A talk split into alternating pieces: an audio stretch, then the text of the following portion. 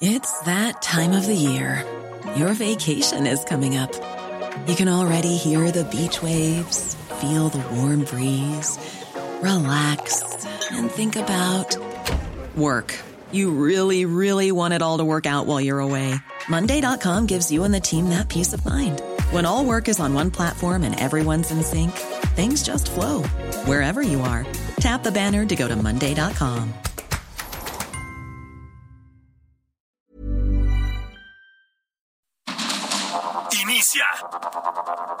Heraldo Noticias de la tarde con Jesús Martín Mendoza. En Heraldo Radio.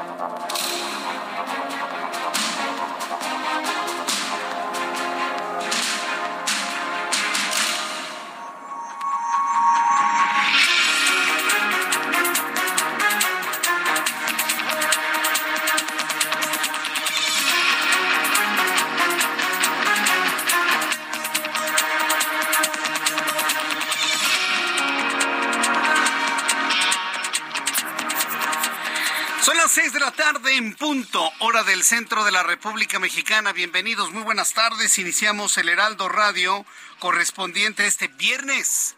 Hoy es viernes 28 de abril del año 2023. Me da un enorme gusto saludarlo a través de los micrófonos del Heraldo Radio en toda la República Mexicana.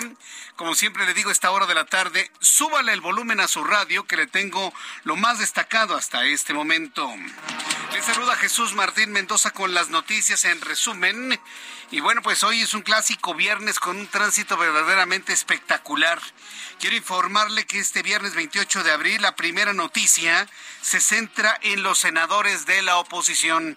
Senadores de la oposición PAN, PRI, PRD, Movimiento Ciudadano y Grupo Plural tomaron por más de 18 horas la tribuna del Senado y aseguran que van a continuar así hasta que se establezca un acuerdo con Morena para que se nombre un comisionado del Instituto Nacional de Transparencia, Acceso a la Información y Protección de Datos Personales.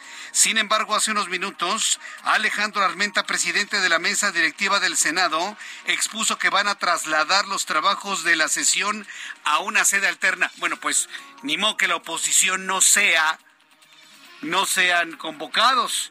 Cuando el presidente del Senado, el señor Armenta, que me sorprende que le parece que le volteó bandera a Ricardo Monreal, ¿eh?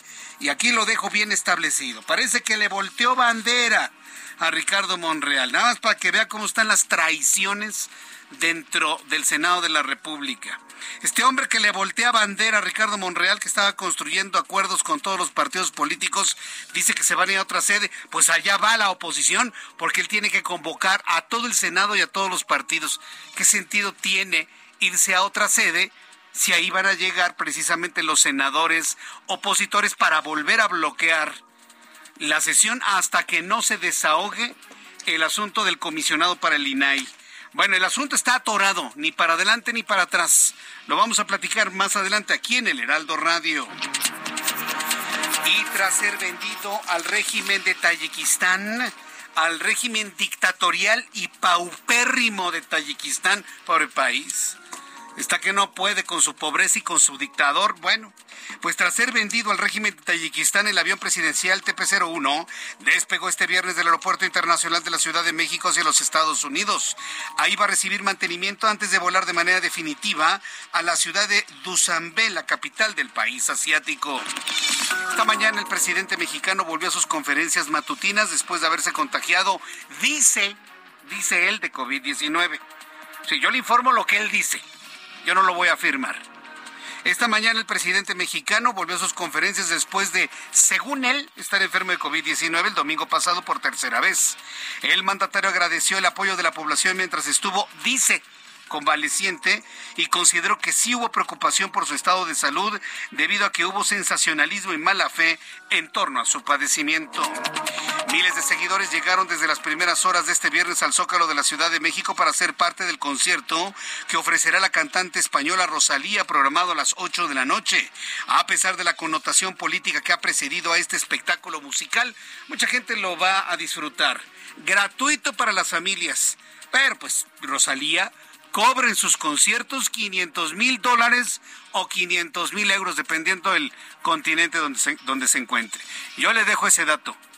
Rosalía no se mueve sola, atrás de ella hay una empresa y el concierto del día de hoy pertenece a un tour mundial. Y no son, no son madrecitas de la caridad, ¿eh? Ellos hacen un negocio porque hay que cubrir gastos, energía, traslados, logística, carga, sonido, luces, personal, seguro, seguridad. Eso se paga. Eso tiene un costo, así que no le vengan con que es gratis y no cobro. Eso no es cierto. Tarde o temprano sabremos el mecanismo financiero para poder adquirir los servicios que tienen un costo para llevar un espectáculo musical que no le cuesta a la gente. Pero por favor no seamos ingenuos, no sean ingenuos. Esto es un negocio, los conciertos, por el amor de Dios. Y en el mundo del espectáculo no hay hermanitas de la caridad, ¿eh? Nadie regala nada. Sí hay artistas que brindan sus espectáculos para un fin benéfico, para apoyar a niños con cáncer, para apoyar a niños sin alimentos, para poder ayudar a algún grupo vulnerable en el mundo. ¿Qué se hace cuando se hace eso? Se le cobra a la gente su boleto y el dinero obtenido se va a ese beneficio. En este caso no. ¿O qué? Rosalía está haciendo un acto de beneficencia para qué? ¿Para la sociedad mexicana o por un asunto de carácter político? Está muy, muy complicado este asunto. Yo nomás le digo, disfrute el concierto, pase la bomba. Canten mucho, brinquen mucho, sean felices, pásenla muy bien. Pero hay que tomar en cuenta que estas cosas no son gratis no seamos ingenuos. Estas son las cuatro principales noticias del día de hoy. Y por supuesto, hay otros asuntos también importantes y destacados que nos presenta en resumen Giovanna Torres Martínez. A unos días de que finalice el título 42 en Estados Unidos el próximo 11 de mayo, autoridades estadounidenses advirtieron sobre las nuevas sanciones que se impondrán para quienes pretendan ingresar de forma ilícita. Las personas expulsadas no podrán ingresar a Estados Unidos por cinco años y podrían ser procesadas penalmente por cada intento posterior que realicen para cruzar la frontera de forma ilegal. El gobierno de México informó que está en marcha los trabajos para el rescate de los restos de los mineros que fallecieron en 2006 por la explosión de la mina Pasta de Conchos en Coahuila, labores que concluirán en diciembre de este año. En Tecomán, Colima, fueron localizadas 10 fosas clandestinas. Hasta el momento, 26 restos humanos y 3 vehículos fueron asegurados. Los restos fueron llevados al laboratorio de servicios periciales para su análisis y la identificación de las víctimas. Choque múltiple se registró este viernes en la carretera federal 57 en el tramo San Luis Potosí-Matehuala, que originó el cierre de esta importante vía de comunicación que conecta el centro con puntos del norte del país como Saltillo y Nuevo León. El accidente carretero dejó como saldo tres personas muertas y alrededor de 15 lesionados. El menor Francisco N., quien fue golpeado brutalmente y noqueado dentro de las instalaciones de una escuela secundaria del municipio de Reforma, Chiapas, culminará el ciclo escolar con clases virtuales, informó el padre del menor. Asimismo, agregó que los exámenes médicos arrojaron que el joven sufrió lesiones en cuello y costilla, mismas que ya están siendo atendidas mediante tratamiento. Sin embargo, el dolor de cabeza, náuseas y vómito continúan.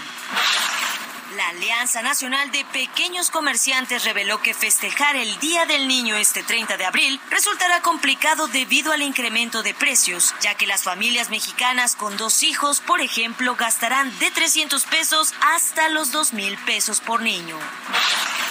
Cinco autos de lujo robados fueron asegurados durante dos cateos en la alcaldía Tlalpan y la Magdalena Contreras en la Ciudad de México por elementos de la Secretaría de Seguridad Ciudadana. Los primeros reportes indican que los vehículos fueron robados en Estados Unidos e ingresaban al país y les sacaban documentos falsos y los revendían luego de que la Universidad Autónoma Metropolitana, mediante un comunicado, informó que su comunidad estudiantil regresará a clases el próximo 8 de mayo, las alumnas de los cinco planteles rechazaron la propuesta del colegio académico, por lo que el paro feminista continuará. Muchas gracias, Giovanna. Muchas gracias, Giovanna Torres, por la información que nos has presentado en resumen de asuntos importantes que ocurren en México y en el mundo. Ya son las seis de la tarde con nueve minutos, hora del centro de la República Mexicana. Quiero hacerle un aviso muy importante. Le voy a acompañar con las noticias el día de hoy, nada más hoy viernes, hasta las siete de la noche. A partir de las siete de la noche, le va a acompañar con el resto del programa mi compañero Heriberto Vázquez, para que esté usted pendiente y no pregunte, ay, ¿qué pasó con Jesús Martín? No, lo que pasa es que tengo un asunto personal que cubrí el día de hoy. Y bueno, pues este, hasta las 7 de la noche estaré acompañándole con las noticias. Y a las 7, Heriberto Vázquez, no se lo vaya a perder con todas las noticias importantes para cerrar la semana. Bien. Cuando son las seis con diez, las seis de la tarde con diez minutos tiempo del centro de la República Mexicana, revisamos a detalle lo que ha sucedido. Finalmente se fue el avión presidencial. Y mire este asunto que, se puede ver desde varios ángulos. Desde un asunto meramente simbólico, meramente simbólico, con el cual políticamente el presidente de México quiere mostrarse, vamos así como que muy eh, sobrio, austero y demás, pues finalmente ya concluyó, desmantelando la institucionalidad del país. Lo que hizo López Obrador al vender el avión no fue mostrarse como muy austero, porque él vive en un palacio y vive en un museo con un valor histórico incalculable. Otra vez, no sean ingenuos los seguidores de López Obrador, no sean ingenuos. Hay que revisar un poquito la historia, las razones por las cuales don Lázaro Cárdenas construyó la residencia oficial de Los Pinos, que volverá a ser casa de presidentes, eso se lo puedo asegurar. El Palacio Nacional es un museo y es un lugar para el disfrute de todos los mexicanos, no nada más de un presidente. Eso sucederá en su tiempo. Pero yo le puedo asegurar que Los Pinos volverá a ser casa presidencial porque es una casa, ¿sí? que está hecha para eso, para asuntos de carácter administrativo. El Palacio Nacional es un museo, el cual debe ser preservado, debe ser curado, debe ser vigilado, debe ser restaurado, muchas, muchas cosas, por cierto. El caso del avión presidencial, pues es una herramienta, era una herramienta de la institución presidencial del administrador. Un administrador que debe estar en contacto con gobernadores y con presidentes del mundo. Y para ir y venir tiene que hacerlo con total certeza, seguridad y en el tiempo que lo determine la presidencia de la República. Todo lo demás es una faramaya populista, todo lo demás. Se desmantela el vehículo con el cual se traslada a la institución presidencial, a la institución. Que no me lo confundan. Una cosa es la institución y otra cosa es el hombre o mujer que se arropa con esa institución. A mí lo que me importa es la institución y la institución debe tener toda la seguridad y toda la imagen de un presidente o, mujer presidente de la República. Bueno, eso está desmantelado. Y le digo algo, por ahora. Esto no va a ser para siempre. El avión presidencial TP-01 despegó este viernes del Aeropuerto Internacional de la Ciudad de México hacia Tayikistán, tras su venta a dicho país en una ganga el avión costaba más de 250 millones de dólares y lo vendió en 92. El avión viajó hacia los Estados Unidos donde va a recibir un mantenimiento, le van a dar una manita de gato, le van a echar una lavada ¿no? ahí a la carrocería, se va a realizar el cambio de matrícula como parte del proceso de cambio de propietario. Sí, por lo menos, ¿no? A ver si no le hacen como los coches en la Ciudad de México, ¿no? Que lo vende usted y nunca hace el cambio de propietario, ¿no? ¿En qué andas? No, pues andando un TP-01 de México. ¿A nombre de quién está? ¿Está a nombre de un... Enrique Peña Nieto. ¿Tú lo conoces? No, ni idea, man. Pero está bonito tu avión. Sí, sí, claro. No, no, ahí así le cambiaron la matrícula y le van a cambiar también el nombre y todas las identificaciones. Vamos a escuchar a Iván Saldaña, reportero del Heraldo Media Group, quien en unos instantes nos va a tener todos los detalles de cómo despegó. Fue hacia las 3 de la tarde cuando se fue el famoso TP-01 de la República Mexicana. Nuestro avión si lo vemos desde ese punto de vista, pues fue comprado con dinero de los mexicanos, de sus impuestos. Adelante, Iván, gusto en saludarte. ¿Cómo estás? Jesús Martín, auditorio, buenas tardes. Sí, después de más de cuatro años de haber estado a la venta, finalmente hoy el polémico avión presidencial fue entregado por el gobierno mexicano a sus nuevos dueños, el gobierno de Tayikistán, que lo compró la semana pasada en 1.658.7 millones de pesos un precio 1.272.55 millones de pesos menos de cuando fue adquirida en 2012 por el gobierno del presidente Felipe Calderón. Esta venta del avión había sido, hay que recordar al auditorio, una promesa de campaña del hoy eh, presidente Andrés Manuel López Obrador. Al calificar la aeronave de lujo, incluso hoy repitió que era carísimo para pequeños faraones acomplejados eh, y pues también este avión identificado lo señalaba bien como el TP-01 José María Morelos despegó despegó hoy Jesús Martín a las 16 20 horas del Aeropuerto Internacional de la Ciudad de México, eh, ya con una nueva matrícula, porque tenía matrícula FAM 3523 que era militar, ahora con una matrícula civil XCLQL, y pues va, antes de, viajar al país asiático, eh, pues va primero a Estados Unidos para que le hagan algunas modificaciones, algunas revisiones y sobre todo también el cambio de pintura como lo pidió el gobierno de Tayikistán. por la mañana se presentó un informe de esta operación, de esta venta, de ahí que se mostró la diferencia de cuando se compró más de 290 millones, eh, 2.900 millones, perdón, eh, de que se pagaron en 2012 por este avión y hoy pues fueron 1.658.7 millones porque eh, pues eh, informaron el director de Banobras informó por la mañana que sufrió pues una depreciación primero natural por el tiempo pero también porque tenía de origen una falla de motor en un motor de fábrica Jesús Martín y por eso pues bueno así se concretó el 74% de la venta de esta bueno, de esta operación, que son alrededor de 1.200 millones, se van para construir dos hospitales, uno en Guerrero y uno en Oaxaca, en las zonas más pobres. Es lo que explicaron por la mañana y por esta tarde, pues ya despegó el avión presidencial, dejó suelo mexicano Jesús Martín. Correcto, pues muchas gracias por esta información. Muchas gracias, Iván. Buenas tardes.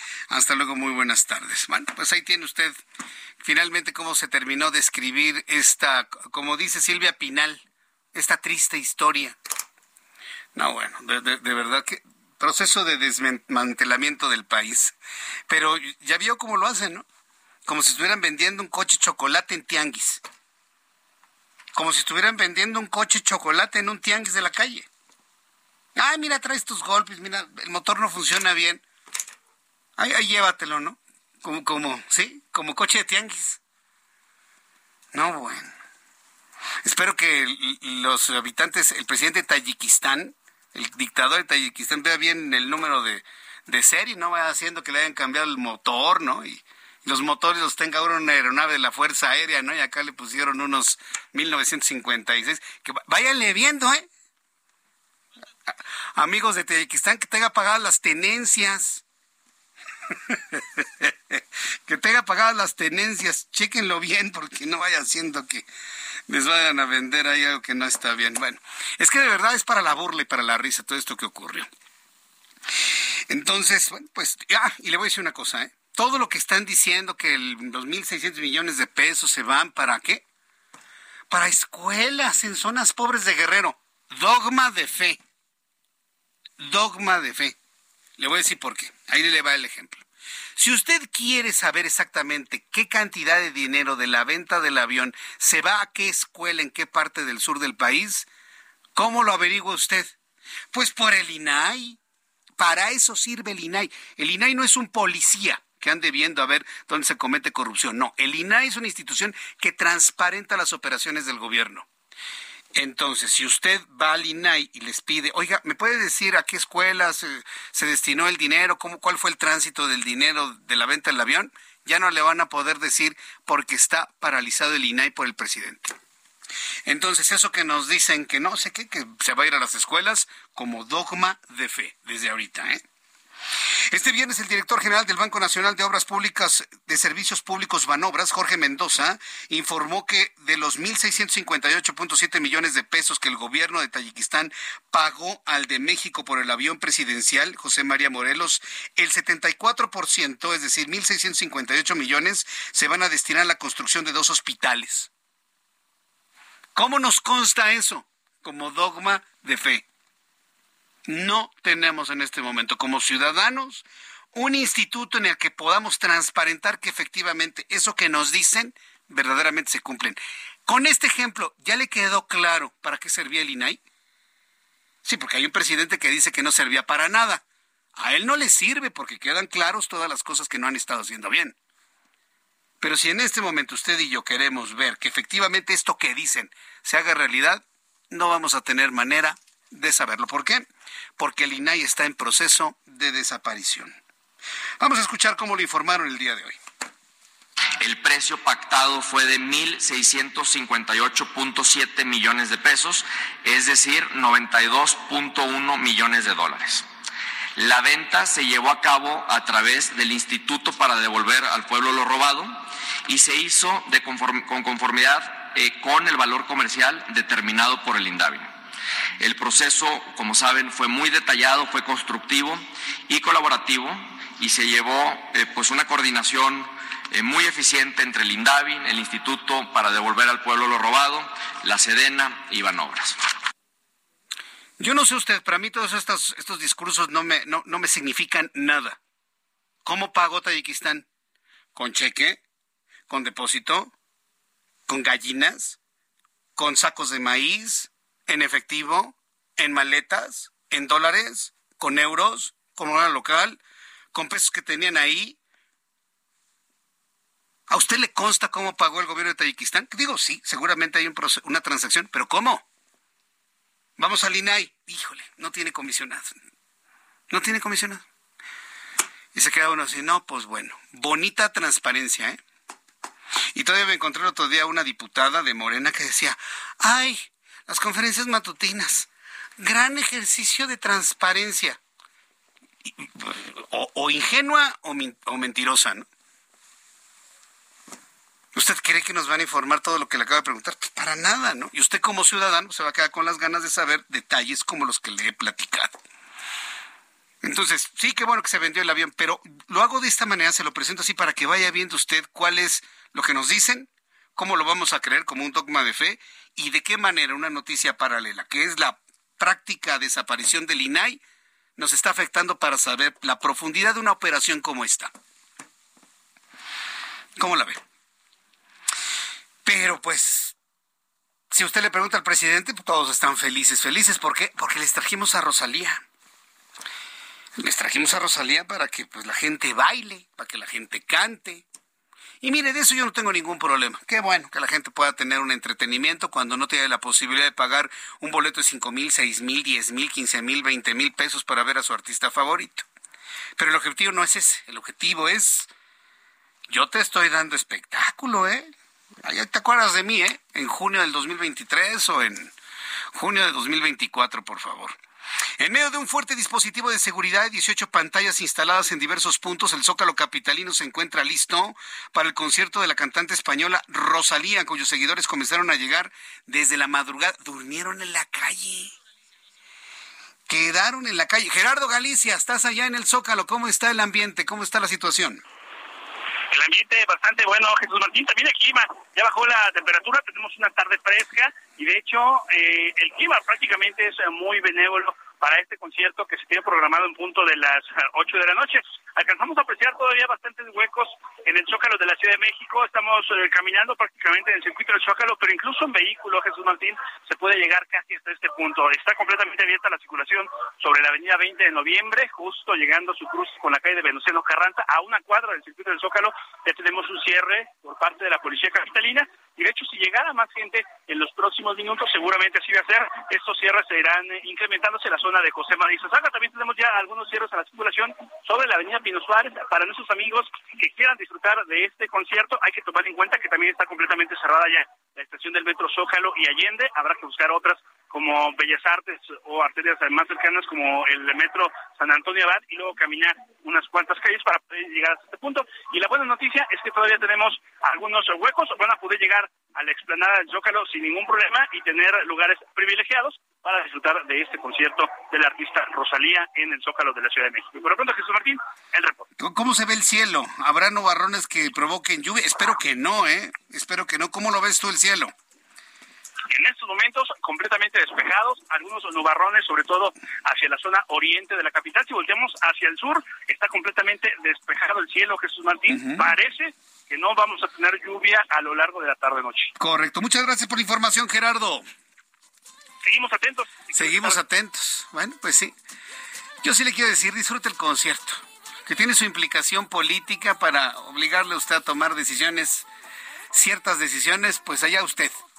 Pero disfrute el concierto que sirva de algo, ¿no? La, importante inversión que significa traer a Rosalía al Zócalo de la Ciudad de México. Disfrútelo, baile, sea feliz. Luego vayas a cenar a alguno de los restaurantes de los alrededores de la Ciudad de México. Detonemos la economía. Vamos a verlo de manera propositiva. Pues ya está aquí Rosalía. Con esta música nos vamos a los anuncios y regreso enseguida con más noticias aquí en El Heraldo.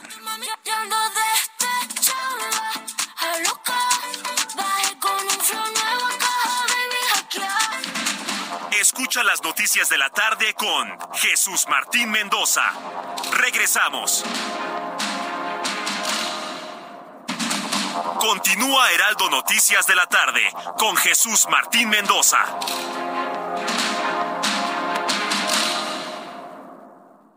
Aguascalientes te espera en la Feria Nacional de San Marcos 2023 con los mejores artistas nacionales e internacionales, el mejor serial taurino de América y el mejor palenque de México del 15 de abril al 7 de mayo. Vive la feria. ¡Viva Aguascalientes! Gobierno del Estado. CAT promedio de 30.6% sin IVA, vigencia del 1 de abril al 2 de mayo. Que el esfuerzo sea tu única guía para seguir avanzando con RAM 4000, el camión que carga con más pasajeros al ser el único con doble cabina. RAM 4000, capaz de llevar una cuadrilla de trabajadores. Estrénalo con tasa desde el 9.75%. RAM a todo con todo.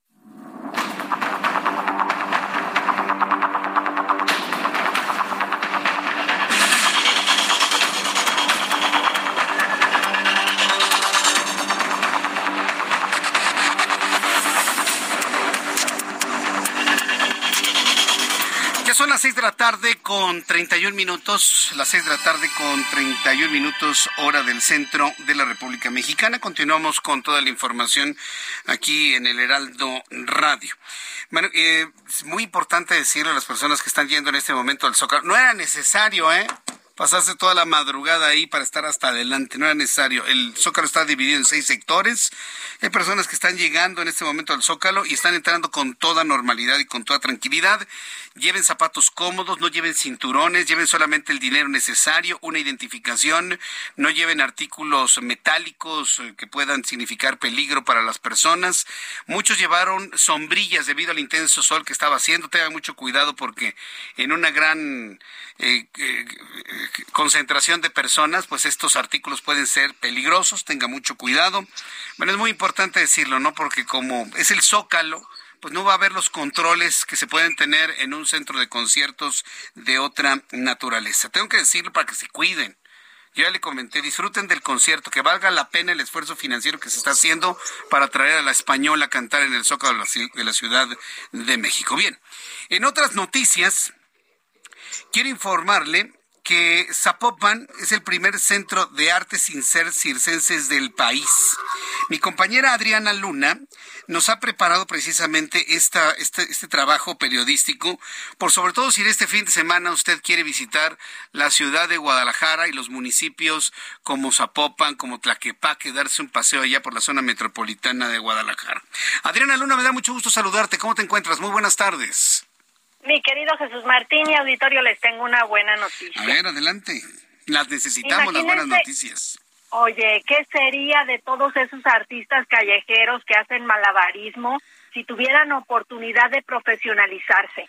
A ver, ¿de qué se trata? Hace unos minutos queda inaugurado ya en Zapopan el primer centro de arte circense gratuito en el país.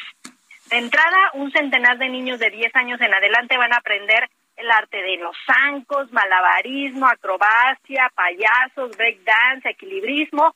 Toda la capacitación la van a dar cirqueros profesionales como Juan Méndez, que es el coordinador. Le preguntamos qué habilidades buscan los niños. Escuchemos. Así son diferentes habilidades físicas, actividades actorales, habilidades sociales con el público Y entonces eso es lo bonito del circo, que cuando vienen los niños, tienes algunos niños que son muy buenos para la acrobacia, que están fuertes, que son flexibles, tienes otros que no tienen un gran dominio de su cuerpo, pero les gusta cotorrear mucho con los demás, entonces tienes que identificar esos perfiles para ver si ese niño puede pues, ayudarte más hacia los payasos, hay unos que son muy hábiles con la coordinación, ahí podrías hacer el malabarismo. Y en esta escuela no solo entran los niños, también pueden estar los papás y los abuelos. Aquí la voz de Ana Cecilia Romo, ella es eh, jefa de Fomento Cultural de Zapopan. Y no hablo solo de cirqueros profesionales, sino desde la iniciación, digamos, la formación en niños, adolescentes, jóvenes y también adultos. Se forman artistas del circo o formas un excelente público para las artes. Así que Jesús Martín, un feliz Día del Niño adelantado para los chiquillos. Pues qué padre Día del Niño, ¿eh? Adelantado y sobre todo cae en fin de semana, entonces la gran oportunidad para hacer una gran cantidad de actividades en Guadalajara, en Zapopan.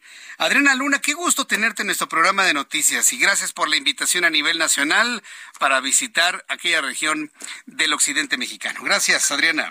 Oh, un fuerte abrazo y sigo pendiente porque tenemos tres incendios en la primavera, Jesús Martín. No me digas, ¿pero qué? ¿Son grandes? ¿Son importantes?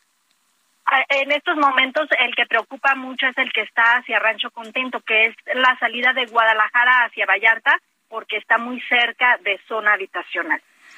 Correcto. Bueno, pues eh, eh, cuando tengas más información volveremos a entrar en contacto contigo. Gracias, Adriana. Buen viernes. Igualmente, muy buen viernes y buen fin de semana. Recuerda que estamos, gracias a Adriana Luna desde Guadalajara, recuerda que estamos en un fin de semana largo. Tendemos a decirle puente, pero no, los puentes ya no existen. El puente sería, por ejemplo, si el descanso fuera el martes y el lunes fuera hábil, entonces se puentea desde el domingo hasta el martes tomando el lunes. Eso es un puente. Pero desde que se hizo la modificación legislativa para poder mover los descansos de días de descanso obligatorio, pues los puentes acabaron ahora se llaman fines de semana largos. Entonces, el próximo lunes es Día del Trabajo, mire, cayó el lunes finalmente y tenemos un fin de semana largo que prácticamente empieza hoy viernes, sábado, domingo. Lunes no se trabaja, no hay escuelas, no hay actividades, no hay nada. Tampoco, tampoco hay actividades bancarias y pues toda la normalidad hasta el martes 2 de mayo. Bien, noticia de último momento cuando el reloj marca 6 de la tarde con 36 minutos hora del centro de la República Mexicana. Pasadas las 5 de la tarde del día de hoy, hace una hora con 36 minutos, una hora y media aproximadamente, en un intento por reanudar la sesión en el Pleno del Senado, cuya tribuna fue tomada por más de 18 horas por senadores de la oposición. Escuche usted esto, ¿eh? El presidente de Morena, de la mesa directiva, Alejandro Armenta Mier, yo de verdad lamento que se haya ido a otra línea, ¿no? De, trabajo dentro de Morena. Yo veía a un hombre en el que se podía confiar, con Armenta, pero pues, pues yo creo que es de los que dice Ricardo Monreal que tomaron sus propias decisiones para irse con otros liderazgos. Así lo dijo ayer Ricardo Monreal. ¿eh? Pero bueno, Alejandro Armenta Mier informó que se habilitó una sede alterna para poder desahogar los trabajos legislativos. ¿Qué? ¿Ustedes solos, integrantes de Morena? Si el presidente del Senado hace una convocatoria para una sede alterna, es porque se van todos los legisladores, punto. Los senadores de oposición, PAN, PRI, PRD, Movimiento Ciudadano, Grupo, Grupo Plural, tomaron la tribuna del Senado y durmieron dentro del recinto legislativo, pues aseguran que van a continuar así hasta que se establezca un acuerdo con Morena para que se nombre el comisionado del Instituto Nacional de Transparencia, Acceso a la Información y Protección de Datos Personales. ¿Qué sucedió durante toda la noche durante toda la madrugada? Ángel Arellano nos informa. Adelante, Ángel. Ayer a las 4 de la tarde, el bloque opositor en el Senado tomó la tribuna. Hablaba el presidente de la mesa directiva, el morenista Alejandro Armenta, cuando el bloque de contención colocó entre gritos de transparencia una manta con la leyenda comisionados ya. Con proyecto de decreto por el que se declara un receso. Se declara un receso. PRI, PAN, PRD, Movimiento Ciudadano y Grupo Plural tomaron la tribuna al decirse engañados por el coordinador morenista Ricardo Monreal, ya que se incumplió el compromiso de nombrar a uno de los tres comisionados faltantes del INAI y que le permitiría así operar. A la hora de la votación, los de Morena fueron en contra del nombramiento. Es por ello que se plantaron en tribuna con la advertencia de no permitir entonces que ningún otro tema fuera abordado por la Cámara Alta. Destacó el intento del senador César Cravioto de quitar la manta, tiró golpes contra el panista Francisco Javier García Cabeza de Vaca y fue acusado no solo de golpear al senador, sino que de paso le pegó a senadoras, lo cual Cravioto negó. Aquí se ve cómo tengo yo agarrada la manta y cómo llega el senador, ahí está, cabeza de vaca, cómo me agrede, me, pega para que yo quite la manta y le doy dos. Y sí, le doy tres manotazos al senador. Y aquí se ve otra escena, como el manotazo se lo doy al senador. Miren, ahí se ve el... La senadora Xochitl Galvez descubrió que un megáfono que guarda en su oficina cuenta con una sirena y no dudó en usarla durante una conferencia de César Cravioto. Le pido a la integrante del cártel inmobiliario Xochil Gálvez que deje desarrollar esta conferencia de prensa. Pero llegó la noche y como dijeron que se quedarían en tribuna las horas que fueran necesarias, los del bloque opositor se llevaron almohada, pijama, bolsa de dormir e incluso el senador Emilio Álvarez y Casa llegó con calcetín roto y toda la cosa. A ver, mamelucos para todos, Emilio. Trae, trae, el calcetín roto, senador. Así venía o hiciste el agujero tú. Trae el calcetín roto, senador. Sí se trajo los de dormir. Ya recostados, el senador Gustavo Madero pasó su pierna encima de Xochitl Galvez entre las risas de todos. Pero les dieron las 10, las 11, las 12 y la 1 y no llegaba el sueño, así que decidieron armar la fiesta.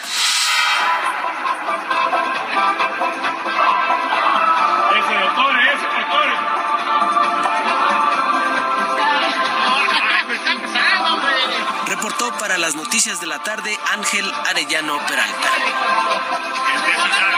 Bueno, pues eh, México, magia y encuentro. Gracias Ángel, muy interesante tu crónica de lo ocurrido en el Senado de la República. Pues no son serios. Digo, perdón, yo, entiendo que deben mantener el ánimo y que tienen que estar despiertos y todo lo que usted guste y mande, pero hacer eso, ponerse...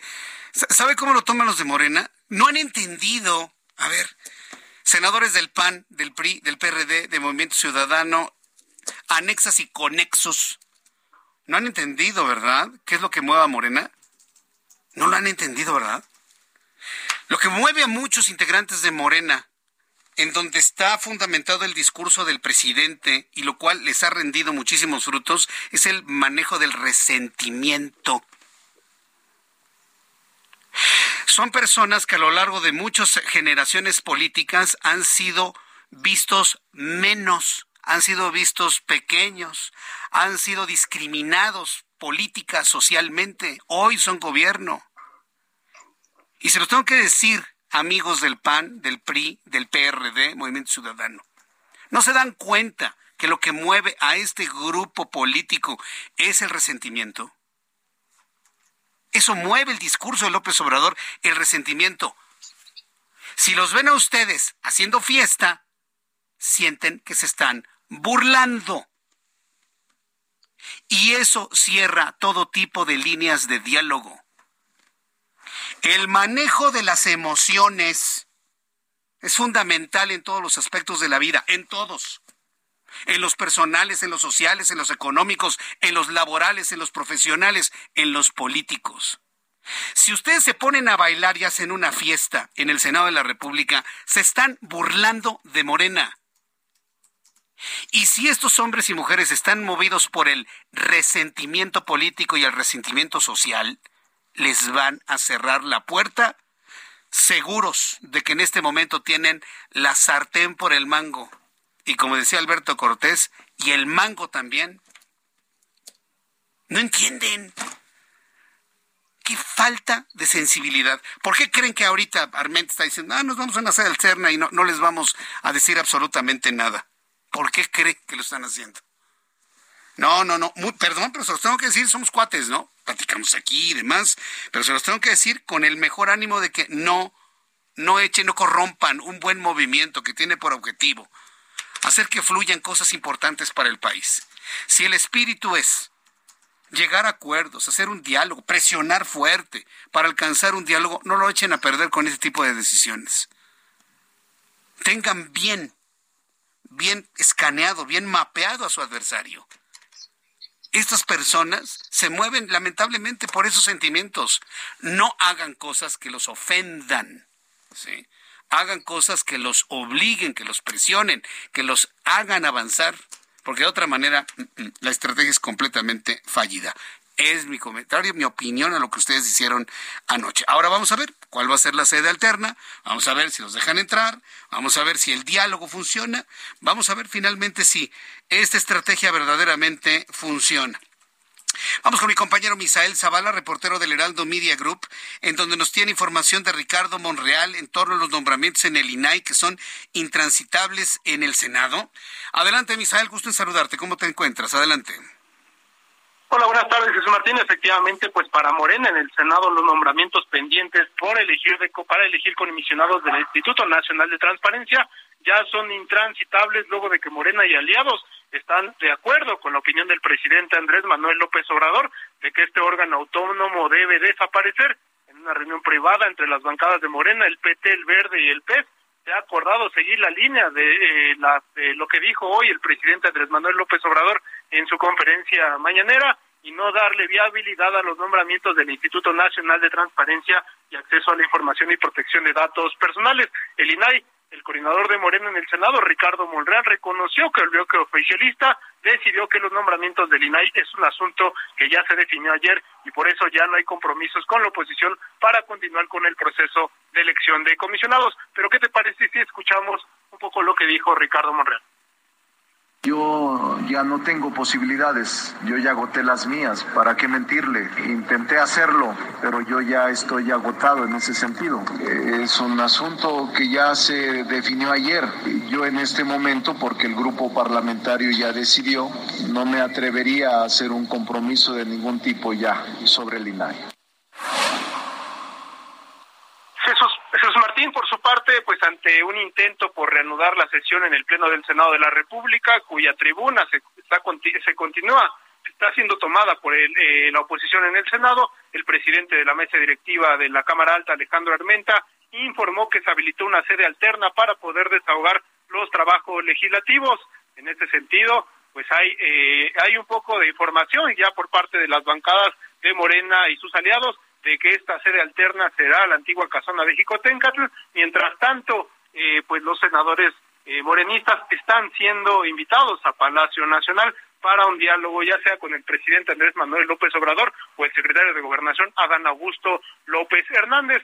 La tribuna del Senado mantiene, eh, pues digamos, esta eh, férrea oposición por parte de las bancadas del bloque de contención. Mientras tanto, pues Morena ya lista esta sede alterna para poder desahogar los 17, eh, las 17 reformas a leyes que tiene el Ejecutivo Federal pendientes en el Congreso de la Unión. Jesús Martín, hasta aquí la información. Muchas gracias por esta información. Gracias. Gracias, gracias Misael. Gracias, Misael. Misael Zavala, oiga, qué dramático, ¿no? Lo que acaba de decir Ricardo Monreal. Yo ya estoy agotado, pero, pero, no un agotamiento como el que alguna vez se dijo, ¿no? Yo ya me cansé. No, está agotado en sus posibilidades políticas. Es la primera vez que escucho a Ricardo Monreal manifestarse como ya con todas las posibilidades agotadas. Y es que están agotadas. Mire, por más intención de Ricardo Monreal, de panista, de llegar a un acuerdo, imagínese que logran convencer a algunos este, integrantes de Morena que, que, López Obrador jamás les va a ser leales, porque eso es lo que normalmente sucede. Y decían, ok, vamos a nombrar un comisionado. Imagínense, el presidente lo va a vetar por segunda ocasión. En la tercera ocasión ya corresponde al Senado, pero estamos muy lejos de esa posibilidad. Hoy el presidente dijo que el INAI es una de esas instituciones buenas para nada. Si sabemos que Morena se mueve únicamente con la decisión del presidente, que los integrantes de Morena son clones de López Obrador, dígame qué sentido tiene. Dígame qué sentido tiene. Hay que ampararse, hay que hacer controversias constitucionales y ahora pues enviar otra vez nuestros ojos hacia Norma Piña y los independientes ministros de la Suprema Corte de Justicia de la Nación. El INAI no puede desaparecer. No puede desaparecer porque violenta nuestro derecho a la información. Y ese es un derecho constitucional. Por lo tanto, desaparecerlo o mantenerlo inactivo es un acto inconstitucional por donde se le vea. No nos resta más que trabajar a través de esa trinchera. No nos resta. Ya veremos en la sede alterna, en, el, en la casona de Jicotencatl, qué es lo que va a ocurrir con lo que sigue del, del Senado. Acuérdense que las cámaras legislativas son máquinas del tiempo. ¿eh? Puede llegar el domingo 30 de abril, pueden dar las 12 de la noche y detener el reloj legislativo. Y se pueden mantener 11 de la noche con 59 minutos del domingo 30 por varias horas o por varios días. ¿eh? Son máquinas del tiempo. Entonces esto tiene para largo, sin duda alguna, para largo. Bien, cuando son las seis de la tarde con 49 minutos, hora del centro de la República Mexicana, me da mucho gusto saludar a José Medina Mora y Casa, presidente nacional de la Confederación Patronal de la República Mexicana. Estimado José Medina Mora, qué gusto saludarlo. ¿Cómo se encuentra? Buenas tardes. Muy buenas tardes, Jesús Martín. Qué gusto saludarte. Pues aquí invitándolo para que nos dé alguna opinión sobre esta intención de reducir la jornada laboral de 48 a 40 horas, trabajando nada más de lunes a viernes. Asunto que no transitó porque se les faltó tiempo, dijo el diputado Ignacio Mier. Pero desde el punto de vista patronal, desde el punto de vista empresarial, ¿es algo atendible, aceptable? ¿Es posible mantener o incrementar niveles de producción reduciendo las horas de trabajo de los empleados? Bueno, eh, de alguna manera, Jesús Martín, la postura de Coparmex siempre ha sido el buscar el cómo lograr ese eh, bienestar, esa prosperidad para los trabajadores. Nada menos que en este año pues, ha habido tres aumentos de costos. Por un lado, el aumento del salario mínimo, que desde Coparmex hemos impulsado eh, y que lo seguiremos haciendo hasta llegar a la línea del bienestar familiar esto es que una familia de cuatro, en donde dos trabajan, con dos salarios mínimos alcance para que los cuatro integrantes tengan acceso a la canasta alimentaria y no alimentaria. Es algo, Jesús Martín, que esperamos lograr para el 2026. Pero adicionalmente acompañamos la propuesta del aumento de días de vacaciones de 6 a 12, en donde con seis días de vacaciones éramos el país de América Latina en último lugar, es decir, con menos días de vacaciones. Eh, con 12 días somos el penúltimo, pero con la fórmula de dos días por año en los primeros cinco llegaremos al quinto año a 22 días y ya estaremos en el promedio de Latinoamérica, el nivel de Colombia, de Chile, todavía lejos de Brasil, Perú, que empiezan con 30 días, pero sobre todo el aumento que hubo en las aportaciones de las empresas al fondo de pensiones de los trabajadores, esta ley que es de pensiones que se autorizó un aumento de un 8%, en donde será 1% por año durante ocho años. La única manera en que las empresas podemos compensar este aumento de costos es con un aumento en la productividad. Nos, parece, Jesús Martín, que tenemos primero que recuperar esa productividad antes de añadir costos. Eh, este es un tema, la reducción de jornada laboral, que si bien es cierto, en las oficinas es algo ya común, que se trabaja de lunes a viernes, en el sector industrial se sigue trabajando en algunas industrias, Jesús Martín, inclusive siete días a la semana. Eh, desde luego descansando un día a la semana, pero esto requiere, digamos, una fuerza laboral adicional. Entonces nos parece que hay que ir aumentando primero la productividad antes de aumentar costos, sobre todo Jesús Martín, porque no hay suficiente mano de obra, lo cual quiere decir que los trabajadores no descansarían dos días a la semana, sino que tendría, descansarían un día y se tendría un costo adicional al pagar horas extras, dobles o triples, precisamente por ese día adicional. Bien, entonces digamos, esto que se quería entonces analizar y aprobar, pues en realidad no tiene una aportación o una utilidad clara. Entonces, ¿debo entenderlo de esa manera? ¿Debemos entenderlo así, José Medina? Bueno, la, propuesta eh, eh, incluye un cambio en el artículo 123 constitucional, Ley Federal del Trabajo, por lo tanto requiere de dos terceras partes del Congreso eh, que, bueno, en la situación en donde ahorita vemos que no hay diálogo entre los distintos partidos políticos, en donde no se respetan los acuerdos, eh, pues este, parece lejos el que se pueda llegar a un acuerdo en un cambio constitucional. Sin embargo, es algo que más adelante se puede profundizar. Lo que proponemos es que haya eh, parlamento abierto, que se discuta a fondo el monto de estos costos adicionales, el que se vea cómo podemos aumentar la productividad Jesús Martín, porque el dato que tenemos nos lo pasa la OCDE, somos solamente el 30% productivos con respecto al promedio de la OCDE, es decir, estamos todavía muy lejos en los niveles de productividad que necesitamos para poder incrementar estos costos laborales. Sí, e, e, ese siempre ha sido, vamos a llamarlo en términos coloquiales, ese ha sido nuestro coco como país.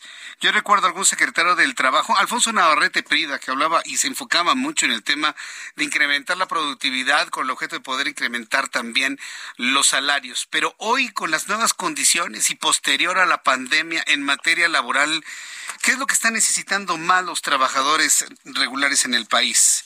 José Medina Mora. Eh, de alguna manera, eh, tenemos que ver la realidad de que el 56% de la economía está en la informalidad. Eh, ese es el principal reto que tenemos, porque si hablamos, hablábamos ya de la productividad del 30% en la formalidad, pero en la informalidad es de la cuarta parte de lo que tenemos en la formalidad. Ese es, digamos, un, un lastre que nos impide ser más productivos, ser competitivos. Y quizá lo más grave, Jesús Martín, es que estos trabajadores que están en la informalidad no tienen seguridad social, no tienen pensión para el retiro, de tal manera que ahí es donde está el principal reto, acompañar a los negocios informales a convertirse en empresas formales. José Medina Mora, yo agradezco mucho estos minutos de comunicación, reflexión con el público del Heraldo de México. Muchas gracias, José, un fuerte abrazo y buen fin de semana. Igualmente, fuerte abrazo, Jesús Martín. Hasta pronto, gracias. Son las 6.55, voy a los anuncios. Al regreso, Heriberto Vázquez con toda la información en el Heraldo de México. Escucha las noticias de la tarde con Jesús Martín Mendoza. Regresamos. Continúa Heraldo Noticias de la tarde con Jesús Martín Mendoza.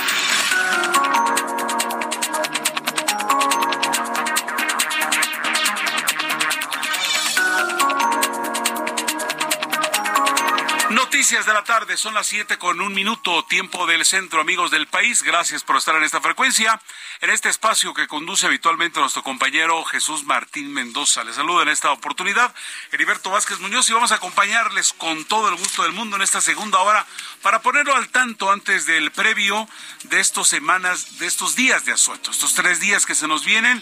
Hay mucha gente que ya va en cualquier parte del país donde usted nos esté acompañando, ya está de salida los aeropuertos, las salidas, por ejemplo, de la Ciudad de México hacia Querétaro, Pachuca, Puebla, están ya, Toluca evidentemente, están llenas. Saludos para usted, no desespere, es más bien llevando y conservando la calma como todos llegaremos a tiempo. Por lo pronto, les saludamos cordialmente en esta segunda hora, son las 7 de la noche con dos minutos. ¿Qué hay con lo de la situación del lugar alterno con nuestros legisladores? Dicen por allí que habrá un lugar alterno para seguir eh, comentando los asuntos del país, para seguir legislando. Y por otra parte, eso por parte del bloque opositor y por parte de eh, pues los legisladores del partido oficial dicen también que están por allí cerca de Palacio Nacional. Ahora estarán cerca de Palacio Nacional. La interrogante es, ¿esperando el show de Rosalía? O a punto de recibir alguna instrucción por allí. No lo sabemos, estamos eh, listos para acompañarle en el transcurso de esta segunda hora de Heraldo Noticias de la tarde con lo más relevante que esté ocurriendo hasta el momento.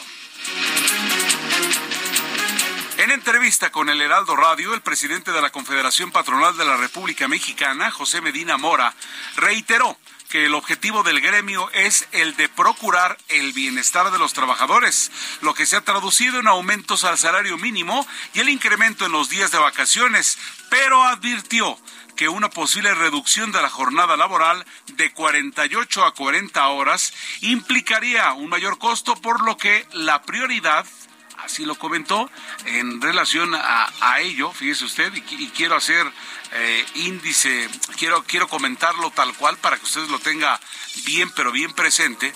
Dice que ante ello, eh, definitivamente la prioridad sería recuperar la productividad. Así lo dijo José Medina Mora y Casa en los micrófonos del Heraldo Radio la postura de Coparmex siempre ha sido el buscar y cómo lograr ese eh, bienestar, esa prosperidad para los trabajadores. Nada menos que en este año pues, ha habido tres aumentos de costos. Por un lado, el aumento del salario mínimo que desde Coparmex hemos impulsado. La única manera en que las empresas podemos compensar este aumento de costos es con un aumento en la productividad. Entonces nos parece que tenemos primero que recuperar esa productividad antes de añadir costos por otra parte, debido al concierto del intérprete español La Rosalía, desde el mediodía de este viernes fueron cerradas las estaciones Zócalo y Allende de la línea 2 del metro de la Ciudad de México, por lo que ahora las opciones para ingresar a la Zócalo son Pino Suárez y también la estación Bellas Artes, así como San Juan de Letrán y Salto del Agua. Twitter aplicará descuento del 10% en suscripciones de contenido, pero de que se va a caer usted, que le gusta estar en el, asunto del ciberespacio con el pajarito, se va a caer con un billete. Fíjese usted, el presidente ejecutivo de Twitter, Elon Musk, dijo que la plataforma de redes sociales reducirá 10% las suscripciones de contenido después del primer año. Esto en momentos en que la compañía busca monetizar el contenido en el sitio web en un intento por diversificar sus fuentes de ingresos. Por otra parte, el juez noveno de distrito en materia civil del primer circuito admitió la demanda de acción colectiva contra Ticketmaster y OCESA, que presentó la Procuraduría Federal del Consumidor Profeco. La demanda eh, pues integra las quejas de 521 consumidores, aunque se siguen sumando inconformidades por diversos incumplimientos. Así que atención, juez admite demanda de acción colectiva contra Ticketmaster y Ocesa por incumplimientos. De verdad que se ha levantado un problema muy, pero muy serio. Se comentaba en oídos, todos sabíamos de algunos casos por allí, pero ya definitivamente lo del asunto de Bad Bunny, pues tomó eh, eh, a la autoridad con, con los dedos en la masa y la verdad es que tiene que tomar acción. Por lo pronto, ya está ya está admitiéndose una demanda colectiva contra Ticketmaster y Ocesa, más de 500 personas, más las que se acumulen. Estima asciende el crecimiento del PIB del 3% para el 2023 y es que el Producto Interno Bruto de nuestro país crecerá por lo menos un 2.3% en el 2023. Ello de acuerdo a lo que comentó este viernes el subsecretario de Hacienda y Crédito Público, Gabriel Llorio, quien además estimó un potencial de crecimiento cercano al 3%, aunque la inflación cerraría el 5% este mismo año. Maduro en Venezuela, en el cono sur, al norte del sur, como decía Franco de Vita, Maduro firma ley para quitar bienes a corruptos y narcotraficantes. El dictador de Venezuela, Nicolás Maduro, ha firmado este viernes la ley orgánica de extinción de dominio Cuidado, un marco de acción que permite al régimen venezolano quitar bienes y riquezas a funcionarios corruptos y a narcotraficantes para invertirlas, según él, en áreas como la salud y la educación. Ahora, lo interesante de este caso será ver qué es para este hombre, qué es para este hombre eh, funcionarios corruptos. En una de esas ya saben, esta clase de gente que tiene todo el poder, que no hay manera que alguien se le ponga al frente y que evidentemente poco respetan la ley, pues cualquier cosa puede ser eso de, de eh, corrupto, funcionario corrupto, ¿no? Vamos a ver, eh, puede haber sorpresitas. En fin, hasta aquí este resumen de las noticias. Vamos a un recorrido con nuestros reporteros viales. Gerardo Galicia, experto en vialidad y evidentemente un periodista profesional, como lo dice Jesús Martín Mendoza. Gerardo, buena tarde, me da mucho gusto saludarte. Muchísimas gracias, mi querido Heriberto. El gusto es nuestro y seguimos recorriendo el primer cuadro de la capital y muy pendientes del concierto que dará en los próximos minutos la artista Rosalía. Todavía hay algunos huecos en la explanada del Zócalo de la Ciudad de México, así que están a tiempo para nuestros amigos que van en camino, que nos están escuchando a través de las diversas plataformas del Heraldo Radio, pueden llegar incluso en vehículo. Eh, todavía no hay tanta gente como la que se esperaba y esto provoca que los elementos de la Policía Capitalina mantengan la avenida 20 de noviembre completamente abierta. Si están dejando atrás la zona de Izazaga, van a poder llegar en vehículo hasta su cruce con la calle de Venustiano Carranza, a una cuadra del circuito del Zócalo, y ya luego caminar para tratar de buscar un buen lugar. La avenida Pino Suárez también permanece un tanto abierta, en esa sí tenemos reducción de carriles y el acceso de muchísimas personas, únicamente si van a utilizar esa vía hay que hacerlo con mucha precaución y siguen llegando muchísimas personas, sobre todo sobre la avenida 20 de noviembre, para poder disfrutar de este concierto que eh, está a punto de comenzar en unos 50 minutos más. Por lo pronto es el reporte, seguimos muy, muy pendientes. Muchas gracias, Gerardo Galicia. Vaya que he levantado comentarios el, el concierto de Rosalía, ¿no? Pero bueno, sigue arribando gente, sigue arribando gente, ya lo sabe. No vaya, por favor, en la estación del Zócalo, que desde la mañana ya no está. Pero vámonos ahora en otro punto con Mario Miranda, el reporte vial. Mario, ¿dónde te encuentras? ¿Qué tal, Heriberto? Muy buenas tardes. Nos encontramos en la caseta México Cuernavaca, donde se esperaba la salida de miles de vacacionistas este fin de semana largo con motivo del puente vacacional por el día del trabajo. Sin embargo, Heriberto, pues hasta el momento lo que hemos estado aquí es muy poca la afluencia de salida en esta caseta México Cuernavaca. En estos momentos están saliendo aproximadamente 30 automóviles por minuto de las seis garitas que se encuentran abiertas. Se espera que el fin de semana aumente la afluencia vehicular. Heriberto, yo creo, pues es, lo que yo pienso es que acaban de pasar hace 15 días Semana Santa y si la gente no está saliendo, está muy tranquila la caseta en esta zona, en la caseta México Cuernavaca. Recordarles a los automovilistas, a los vacacionistas que necesitan salir, que no manejen cansados, que no manejen en estado inconveniente y que respeten los límites de velocidad Heriberto, continuaremos aquí en la caseta Así es, Mario Miranda tiene razón, no está por demás, aunque usted tenga un mes o dos que no lo ha revisado precisamente por eso. ¿Qué le parece? ¿Ya checó de verdad los neumáticos? De repente podemos andar en el día a día normal, pero para carreteras otra cosa, no está por demás ahí el asunto. Y Mario, vaya sorpresa, porque donde primero se refleja que salen automovilistas es a la carretera México-Cuernavaca, evidentemente algunos se quedan en Morelos y otros se siguen de largo hasta Acapulco, pero vaya sorpresa, hacía buen rato que en estas, que en estos eh, días de asueto, en estos, eh, en este puente largo, no se registraba ello, pero como bien dices, igual, eh, pues la patria anda pobre, diría mi mamá, o andan gastados. Así es, Heriberto, tenemos pues, aproximadamente 15 días que acaba de pasar Semana Santa y yo creo que por eso es la poca salida de vacacionistas, Heriberto. Muchas gracias, Mario, estaremos al pendiente de cualquier información. Muy gentil por tu reporte. Buenas tardes. Buenas tardes, son las 7 de la noche ya con 11 minutos, 7 de la noche con 11 minutos, tiempo del centro. Muchas gracias por estar acompañándonos.